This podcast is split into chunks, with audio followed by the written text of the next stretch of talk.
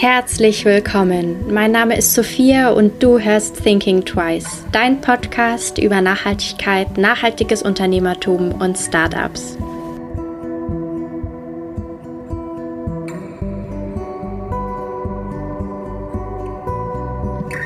Bananeira ist ein Großhändler und gleichzeitig Produzent von unverpackten Lebensmitteln. Zum einen beliefert Bananeira unverpackt Läden in ganz Deutschland und zum anderen produziert es auch selbst Bio- und Fairtrade-Produkte. Ich fand das Gespräch mit Jonas super spannend, da es um Strukturen hinter dem nachhaltigen Handel ging, von welchen man als Konsumentin nicht immer etwas mitbekommt. Herzlich willkommen. Heute habe ich den Jonas bei mir zu Gast. Halli, hallo. Hallo. Möchtest du dich mal kurz vorstellen? Wer bist du denn? Ich bin der Jonas Schmiedle, ähm, bin einer der beiden Gründer und Geschäftsführer von der Firma Bananera. Wir sind ein Bio- und Fairtrade-Großhändler, ähm, Importeur und auch mittlerweile Produzent. Ähm, sind spezialisiert auf ähm, fair gehandelte biologische Produkte und ähm, mittlerweile auch spezialisiert auf unverpacktes Einkaufen, also ja, Verpackungsvermeidung, äh, Mehrwegsysteme etc. Genau. Mhm. Kannst du da gleich noch ein bisschen mehr dazu erzählen zu eurem Unternehmen? Also wie bist du da auch dazu gekommen und warum unbedingt jetzt, sage ich jetzt mal, Großhandel, nachhaltiger Handel und dieses Thema? Ja, kann ich natürlich gerne machen. ähm, wir haben, also entstanden ist es ein bisschen daraus, ich habe ähm, nach, dem, nach dem Abi ein Jahr in Brasilien gelebt, mhm. habe in einem Kinderprojekt gearbeitet ähm, und habe da schon so ein bisschen die, die Idee gehabt, äh, was in, in, die, in, den Bereich fairen Handel zu machen, weil das für mich so immer ein bisschen schon die Möglichkeit war, ähm, in, in Entwicklungshilfe zu gehen, die das Ganze so ein bisschen auf Augenhöhe betreibt, also nicht äh, ein bisschen wegzukommen von den Grundgedanken, ja, diesen, ja, die netten Deutschen kriegen Geld und ja, äh, ja. die armen Leute sagen alle Danke. Danke, danke, danke, ähm, ja, ja. Ja, nein, nein, das, das ist äh, genau so diese weg von diesem Ding, sondern hin zu ähm, Leute produzieren ein gutes Produkt und äh, man ist dafür bereit, ein gescheiten Preis dafür zu zahlen, ohne die Leute eben auszubeuten dafür. Und ähm, diesen Grundgedanken wollte ich irgendwie weiterführen. Habe dann nach, dem, äh, nach der Rückkehr eigentlich schon immer mit dem Gedanken gespielt, eine brasilianische Bar oder ein Restaurant aufzumachen, so wie man das so ein bisschen immer hatte, wenn man jung ist. Ähm, der Gedanke hat mich aber nicht losgelassen. Ähm, ich habe dann äh, Sozialökonomik studiert, das irgendwas, was eigentlich damit nichts zu tun hat. Äh, habe das aber auch so ein bisschen gemacht, dass äh, ja, sagen wir mal, mein familiäres Umfeld äh, beruhigt ist, dass der Junge abgesichert ist.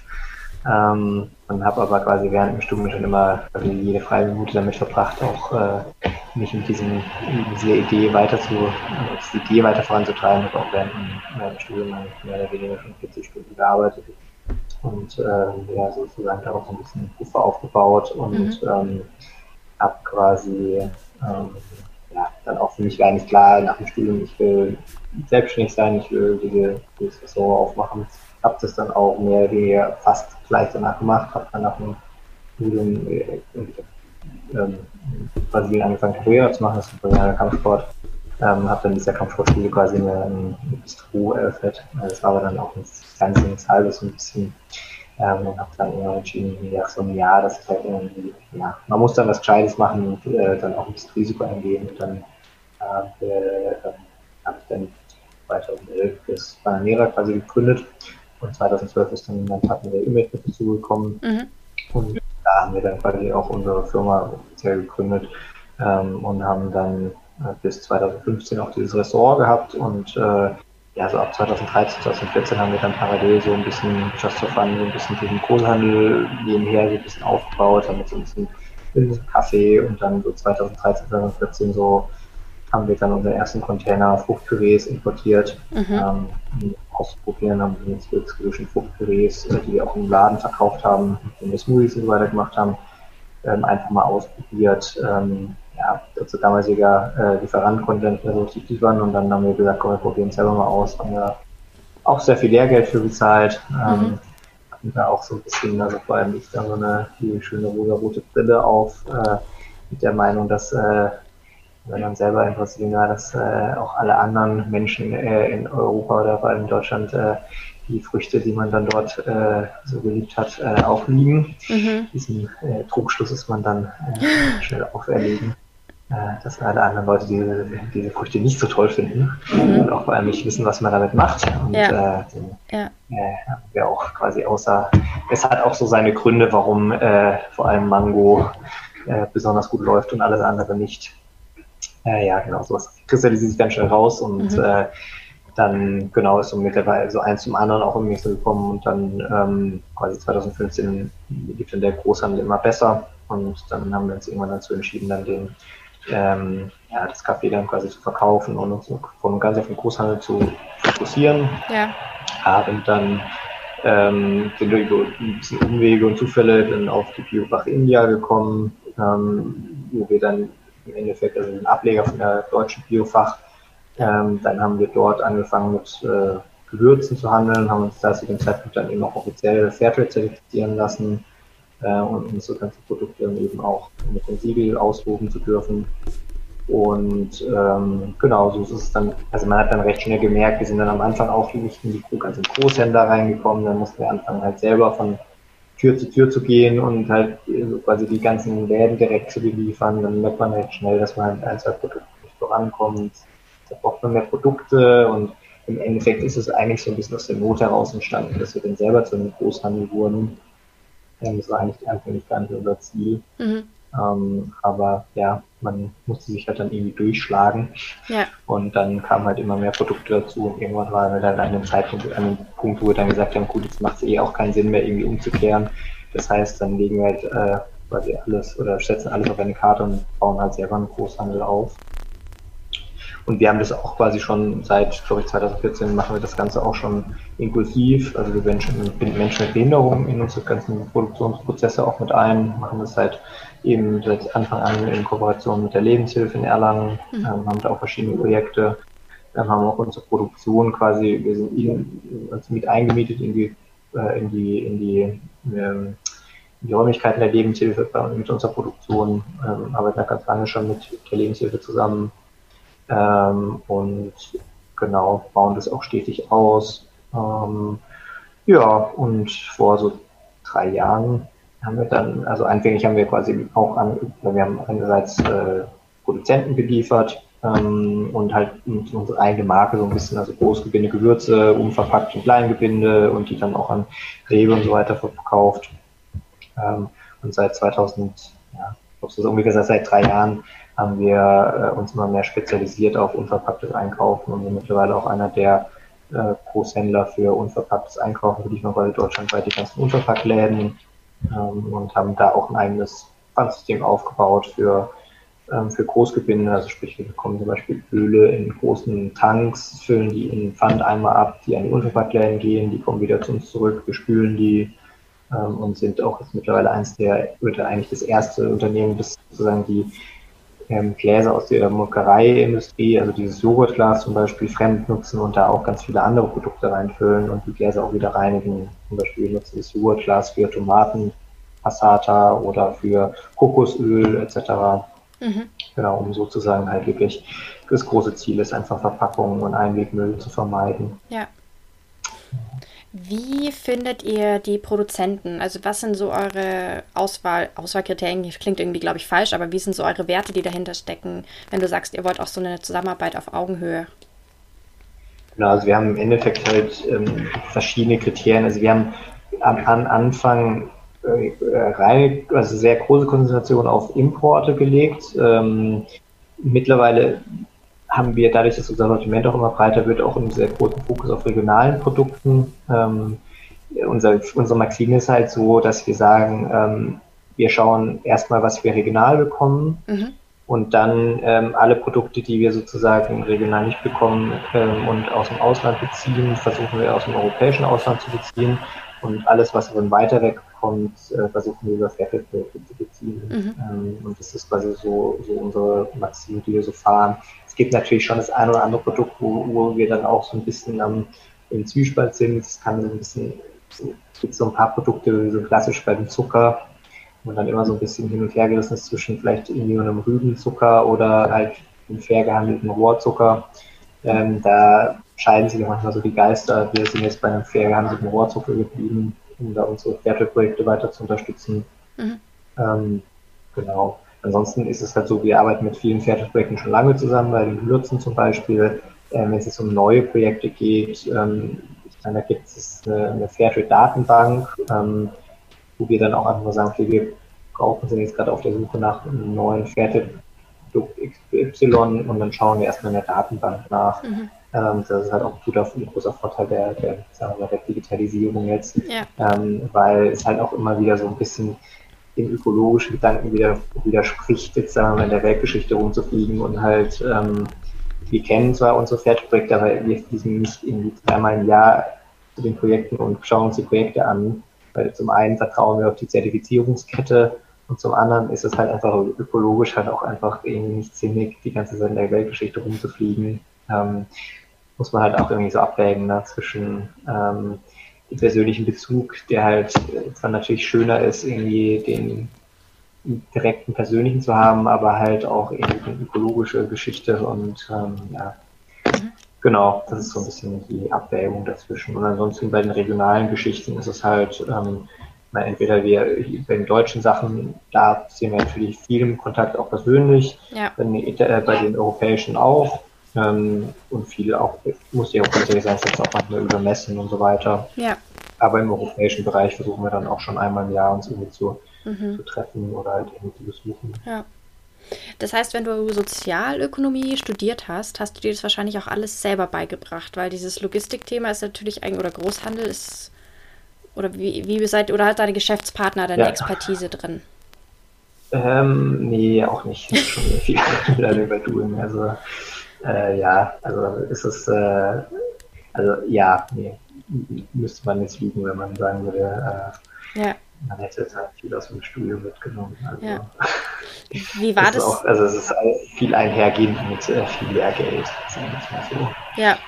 Äh, wie war das so als neuer oder wie auch immer Newbie, so dann mit den anderen Großhändlern nicht zu konkurrieren, aber da auch irgendwie so ein sicheres Auftreten zu haben, wenn du sagst, das war auch manchmal ganz schwer, da reinzukommen? Ja, also das, das war schon eine schwierige Geschichte, also mhm. bis heute. Ähm, ich meine, man muss, ja, so eine Mischung zwischen, ähm, ja, mittlerweile fällt es einem schon ein bisschen einfacher und es ist auch angenehmer, nicht mehr immer so diese, dieses Hardcore-Putzen. Ist schon ganz angenehm, irgendwann da mal so ein bisschen rauszukommen. Ja. Ähm, und äh, auch ein bisschen anders auftreten zu können mittlerweile, wenn man, also mittlerweile denen gegenübertreten zu können, die einem halt so richtig bitter abblitzen lassen haben vor drei, vier Jahren. Den, ich will jetzt nicht sagen, eins auszuwischen, aber halt äh, dann auch mal, sagen wir mal, im nächsten Gespräch halt auch einfach mal, äh, ja, vielleicht auch auf einer anderen Augenhöhe dann nochmal gegenübertreten zu können und halt äh, sich dann nicht mehr alles gefallen lassen zu müssen. Das ist auch schon nochmal ganz angenehm, das muss ich schon auch sagen. Ähm, weil es gibt auch sehr, also ich muss ganz ehrlich sagen, im Biobereich sind die Leute schon wirklich sehr sehr angenehm. Das ist auch anders als im, im konventionellen Bereich. Ähm, da fand ich, es gibt ganz manche Leute, die waren schon echt sehr unangenehm. Mhm. Ähm, aber es, im einen, der einen oder anderen Bierbereich gab es auch schon manchmal Leute, die hätte auch nicht, hätte man sich nicht verhalten müssen, wie man sich verhalten hat. Also, ja. Ähm, ja, und ähm, ja, es gibt da schon auch so die anderen Leute, die denken halt nur, weil sie irgendwie jetzt 20, 30 Jahre das machen, ähm, dass man so gar keine Innovation mehr machen muss, sodass man sich seinen Platz halt irgendwie so komplett gesichert hat und äh, ja. irgendwie so gar nichts mehr irgendwie äh, machen muss oder irgendwie so. Und das ist halt dann, finde ich, schon schade, weil man halt auch, ja, ja gerade so am Anfang auch gesagt haben, hey, wir würden das alles auf Kommission, Kommission machen, wir nehmen alle Ware zurück, wir kümmern uns selber uns um die Kunden. Das Einzige ist, sie müssen es nur aufnehmen ähm, und das fanden wir halt schon schade. Das ist jetzt auch zum Beispiel eine, eine Geschichte, die wir jetzt anbieten,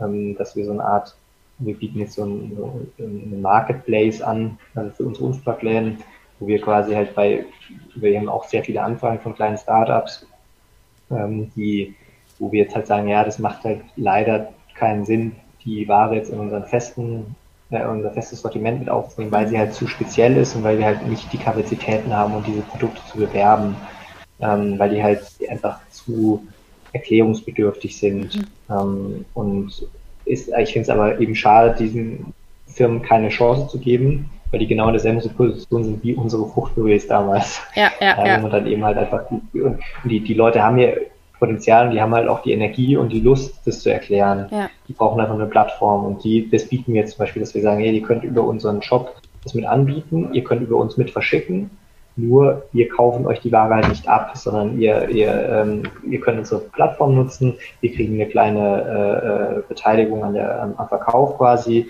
ihr beteiligt euch an den Versandkosten und äh, macht das aber halt auf eigene Rechnung. Und das ist halt genau das, was wir damals hätt, gewollt hätten, mehr hätten wir gar nicht gewollt. Ja. Ähm, und das ist zum Beispiel so ein Projekt, wo wir jetzt irgendwie anstoßen, weil ich halt finde, das ist, dann, dann können, sagen wir, hey Leute, ihr könnt so viel Produkt hochstellen, wie ihr wollt, probiert alles aus, mhm. ähm, alles easy, ähm, nur halt eben, wir haben kein Risiko, ihr habt kein Risiko, ist doch für ja. beide Seiten das Beste. Wir brauchen auch nicht so einen Großhandelsaufschlag, den ihr vielleicht normalerweise sonst zahlen müsst oder halt oder irgendwie den wir bräuchten. Also ist doch eine gute Sache. Ja. Ja, und ich meine, ich finde, es ist halt auch gut, solchen Startups eine Möglichkeit zu geben oder eine Plattform, wie du sagst, weil es muss ja zu einer Änderung kommen oder es muss sich auch etwas verändern, so jetzt im Handel und um zu einem gerechteren Handel oder zu einem generellen ähm, Konsum zu kommen, der ein bisschen nachhaltiger ist. Das heißt, es ist ja eigentlich schön, solche Startups zu unterstützen, die dahin führen könnten, vielleicht, eventuell. Ja. ja. Ähm, du hast jetzt schon gesagt, ihr habt, wolltet früher, habt es angeboten mit Kommission. Wie habt ihr euch am Anfang so finanziert? Man stellt sich jetzt ganz leinhaft immer vor, man muss sich dann Container, Nüsse bestellen, was auch immer, und die dann erstmal vorab bezahlen. Und es stellt sich diesen ganzen Großhandel sehr teuer vor als außenstehende ja, Person. Genau so ist es. Gut. äh, genau, richtig. ja, es ist äh, äh, miserabel. Das ist, also der Groß Großhandel ist einfach nur Finanzierung. Also äh, nicht nur natürlich auch viel Expertise, aber halt äh, mhm. das, das Schwierigste Großhandel ist die Finanzierung und das ist halt auch das, äh, was es bis heute immer noch schwierig macht. Also es ist halt ähm, und wo du halt auch überhaupt keine Unterstützung bekommst, das ist halt miserabel. Also wir haben uns halt komplett ähm, im Endeffekt privat finanziert. Also mhm. Freunde, Verwandte, Bekannte, im Endeffekt ein privates Crowdfunding. Ähm, mittlerweile halt aus Eigenmitteln, aber halt äh, mittlerweile äh, mittlerweile geht's über die Banken, aber halt äh, also staatlich bekommst du gar nichts. Das ist halt, also es ist, es ist, in Deutschland ist das wirklich das, also das ist unter aller Sau. Das soll ich ganz ehrlich sagen. Also es, es kriegst, ist, der Witz an der Sache ist halt, es bringt dir halt die, diese Pseudo-Fördermaßnahmen mit KfW-Kredit und so weiter, das bringt dir halt im Prinzip nichts, wenn du halt quasi, das muss ja trotzdem die Hausbank zustimmen und mhm. im Endeffekt, äh, wenn die Hausbank das halt nicht zustimmt, dann bringt dir auch ein Förderkredit mit mhm. 0,5 Prozent nichts, wenn, wenn du es nicht bekommst ja, im Endeffekt. Ja. Und, äh, und die Sache ist halt, ein, ein, das ist natürlich so ein, so ein großer, das ist halt kein, das ist halt kein, kein dann kannst du einen tollen Businessplan schreiben, das ist halt ein Risikogeschäft am Ende. Ne? Ich meine, wenn du, wenn du einen Container Nüsse holst und wenn, wenn du Pech hast, dann ist dieser Container Nüsse halt schlecht, kommt der schlecht bei dir an, ja. ja. Oder dann du brauchst nur einen Fehler machen, dann ist die Ware hin, da hat die, äh, die ähm, Bank keine Sicherheit. Das ist halt nicht wie du, wenn du einen Laden aufmachst, du noch Inventar und dann kann die Bank noch was holen, sondern es ist halt futsch. Mhm. Das, das finanziert dir halt keiner. Und das ist halt genau das Problem irgendwie im Endeffekt, äh, dass du halt, äh, äh, ja, also wenn wir die, die Freunde, Verwandte, Familie gehabt hätten, hätten wir das halt niemals stemmen können, muss ich ja. ehrlich sagen. Ja. Ähm, und das finde ich halt schon schade irgendwie, weil, ähm, ja, äh, weil es halt eigentlich quasi im Endeffekt in Deutschland keinerlei Chancen gibt, quasi halt mal wirklich ein, auch ein Risikokapital zu bekommen, was halt nicht irgendwie in, in, in Fintech oder irgendwie sonst eine Technologiefirma geht oder mhm. so weiter, wo halt irgendwie, ähm, ja, wenn, wenn, du halt quasi eine, äh, wenn das nachhaltig äh, ökologisch investierst, wo du halt aber nicht skalieren kannst, äh, ja. dann ja. Merkst du generell so einen Wandel oder eine Änderung im nachhaltigen Handel? Oder also hin zu etwas Grünerem? Sag ich jetzt äh, mal ganz plakativ. Ja, vom, vom, mit Sicherheit, weil ähm, also allein schon die, dieses äh, ähm, Mehrwegsystem, was wir ja, äh, wie vorher ich vorhin erwähnt habe, klingt jetzt, also stößt jetzt auf viel mehr ähm, Interesse. Also ich meine, die haben das 2013, wo es einen Container äh, importiert haben, haben wir das schon gemacht. Also wir haben die ganzen Fruchtgeräte in die Mehrweggläser gefüllt. Damals keinen interessiert, fand, fand Rewe sogar blöd. Also die haben, die, die haben das damals sogar dann eigentlich gewollt, weil sie irgendwie kein, im Warenwirtschaftssystem keine äh, Möglichkeit gefunden haben, das irgendwie, das war total absurd. Ähm, mit jetzt haben wir quasi wir dadurch äh, im Endeffekt auch noch zusätzlich bei Natur reingekommen und so weiter. Und es ist, ist gerade auch ein Hype im Endeffekt. Ja. Ähm, und, und wir haben echt äh, zig Anfragen dafür. Äh, und ich meine, wenn man bedenkt, dass wir das halt eben vor äh, Jahren schon gemacht haben und keiner es interessiert, also das heißt, allein daran merkt man das schon im Ende. Und, und ich meine, wenn man dann noch bedenkt, dass das quasi ja irgendwie eine Sache ist, was halt schon vor 30 Jahren gemacht wurde, was halt dann quasi durch Tetra Pak abgesetzt wurde, ja. mehr oder weniger. Ähm, und das halt eigentlich, ich meine, ist, das, äh, eigentlich ist es schon dreist, dass wir uns damit jetzt feiern, weil das ja die Molkereien im Endeffekt gemacht haben ne, und die Fruchtsaftfirmen und so weiter. Ja. Äh, das sind ja eigentlich die, die es durchgezogen haben auch und, äh, und Schrotzberg und so weiter, die ja im Endeffekt das, äh, äh denen muss man eigentlich das Lob dafür geben.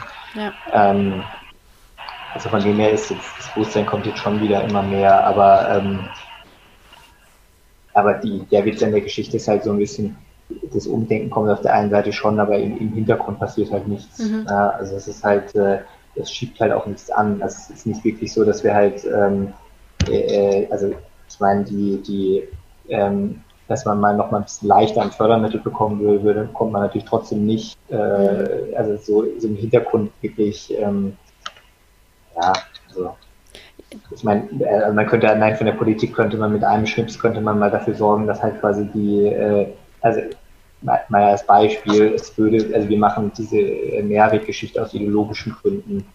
Es würde für uns günstiger kommen, wir würden die, die, die Gläser als Frischware aus dem Werk holen. also wirtschaftlich gesehen. Wow. Das muss man sich halt auch, auch, mal quasi vor, also das muss man sich auch überlegen quasi, ne? Also yeah. wenn ich jetzt sozusagen die ganzen Handlingskosten und quasi so das Ganze mit einrechnen würde, ja, yeah. äh, und das wirklich unterbrechen würde, würde mich das günstiger kommen. Und das muss man sich halt auch mal überlegen, ja, irgendwo, also ich meine, irgendwo ist es halt eine Absurdität, äh, also es ist halt zwar viel ökologischer, was wir machen, aber es ist halt irgendwie, also solange halt quasi politisch nichts passiert und halt nicht irgendwie mal äh, der, der die Kollateralschäden von Einweg und von Müll und den ganzen Zeit hätte ich immer mehr Preis werden, dann ja. Ja, ja, das finde ich auch. Also, dass auch so ganzen, keine Ahnung, weiterfolgenden Kosten, die dann noch entstehen oder die dann auf der Umwel auf Umweltseite noch entstehen nach dem Konsum, egal von irgendwas oder dass die mit einbezogen werden müssten in den Preis eines Produktes. Ja. Und dann wären nachhaltige Produkte, glaube ich, oftmals wesentlich günstiger im Verhältnis zu konventionellen, sage ich ja, jetzt mal. Genau. Ja, ich glaube, das dauert aber noch, das dauert noch ganz schön lang, bis wir da sind. Ja, das. Äh, Ohne jetzt pessimistisch zu klingen, aber ich glaube, das dauert noch ein bisschen. Nee, das ist, ich glaube, eher realistisch als pessimistisch. Ja. ja, das heißt, da würdest du dir ein bisschen mehr Unterstützung oder vielleicht auch ein bisschen so mehr ja, Weitsicht wünschen. Ja, also ich glaube, ja, also ich, also wünschen tue ich es mir natürlich, aber an, an, ja. Also ich meine, ich, ich, ich habe es äh, jetzt auch, ich mache, wir machen jetzt unser Ding und wir ziehen es halt durch, äh, weil wir davon überzeugt sind und ja. äh, irgendwann wird es kommen und am Ende, Gott, ähm, ich meine, ich sehe das halt einfach als äh, trotz allem als irgendwie wirtschaftlichen Vorteil, weil ja. im Endeffekt man es dadurch jetzt ein bisschen aus und äh, dann nutzen wir es halt auf diese Weise. Ähm, und wenn die Leute halt irgendwie in die Politik sind und die anderen sich die Backen kriegen, dann ist es halt, zeige ich einfach mal gern. Ja. Das ist ein Vorteil halt daraus. Ja, ja. Mm, was würdest du jemanden ähm, raten, der jetzt gerade gründen möchte oder eine, die eine Idee hat, auch starten möchte, vielleicht auch im Bereich Handel und ähm, gerechter, fairer Handel. Was würdest du der Person raten? Also was hättest du, was würdest du genauso machen, was würdest du anders machen? Hm.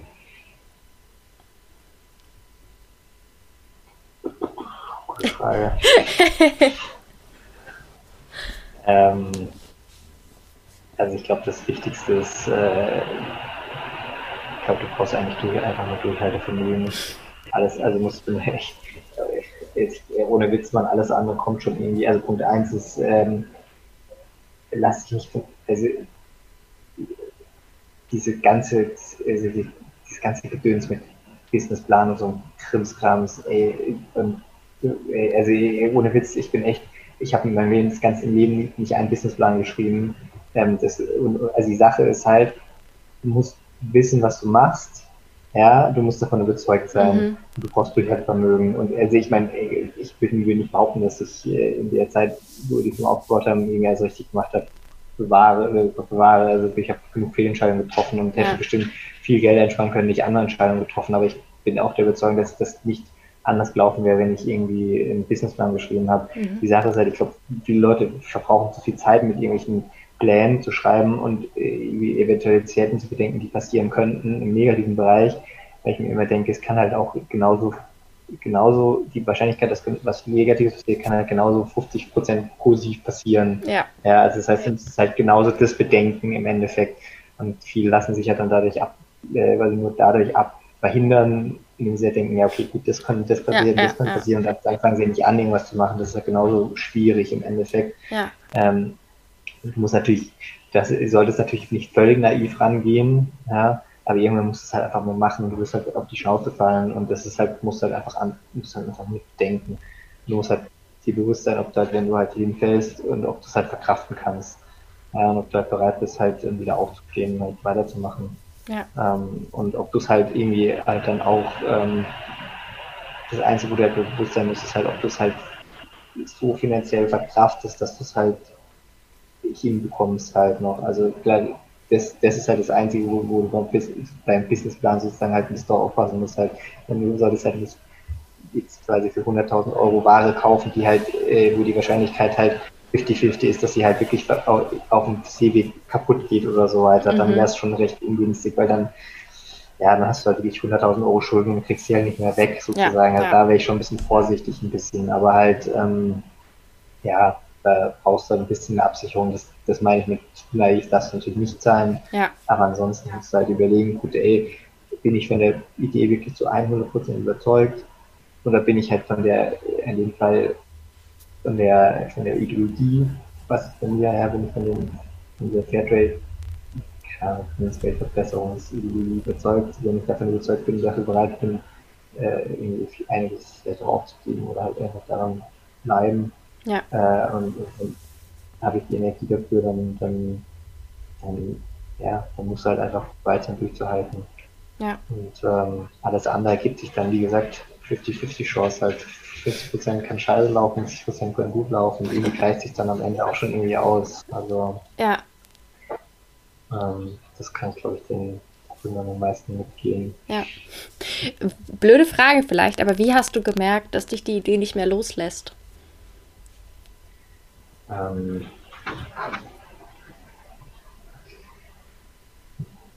also ich meine, du hast gesagt, du hast dich damit schon lange beschäftigt und dann auch mit dem Kaffee und so, aber wie merkt man das? Das ist vielleicht eine doofe Frage, aber wie glaub, merkt man das? Ja, nee, ich glaube, das merkst du eigentlich echt, wenn du halt, also wenn du, wenn du dich in deiner Freizeit damit verlieren kannst. Mhm. Also wenn du halt quasi sagst, du hast, äh, wenn du, wenn du mehr weißt, okay, keine Ahnung, ich bin im Studium, du hast jetzt, weißt es gut, hast du und das ist geil, jetzt habe ich heute Nachmittag wieder irgendwie, muss ich jetzt erstmal nichts machen und dann hast du irgendwie denkst du, okay, geil, ich könnte jetzt, äh, keine Ahnung, äh, habe jetzt irgendwie ein paar Stunden und geil, ich kann mich jetzt irgendwie an PC setzen und kann jetzt, zum Beispiel bei mir was so, ich kann jetzt wieder irgendwie drei Stunden lang irgendwelchen äh, Gastro-Shops rumgucken, was ich an Spülmaschinen und mhm. okay, und Kaffeemaschinen ja. angucken kann. das ist bei mir noch heute so, ich kann mich irgendwie vier Stunden lang damit beschäftigen, was für eine äh, für äh, Abfüllmaschinen ich kann mir da Stunden Videos angucken und gucken, mhm. was für Fließbänder oder whatever. Also ja, wenn, ja. Du, wenn du so, wenn du quasi dich darin verlieren kannst, dann glaube ich, dann, dann ist es deine ja. Idee, die du starten solltest. Ich glaube schon, ja. ja. Ja, Das war jetzt auch tatsächlich meine allerletzte Frage schon. Ähm, ich werde natürlich eure Webseite und eure ganzen Social Media Accounts äh, verlinken und äh, bedanke mich für deine Zeit. Ich fand es mega spannend. Ähm, ja, ganz lieben Dank. Ich hoffe, dir hat diese Folge gefallen. Wenn ja, erzähle es gerne weiter an andere wundervolle Menschen, Freunde, Familie und lass es sie wissen. Du kannst mich auch sehr gerne bewerten und dann freue ich mich aufs nächste Mal.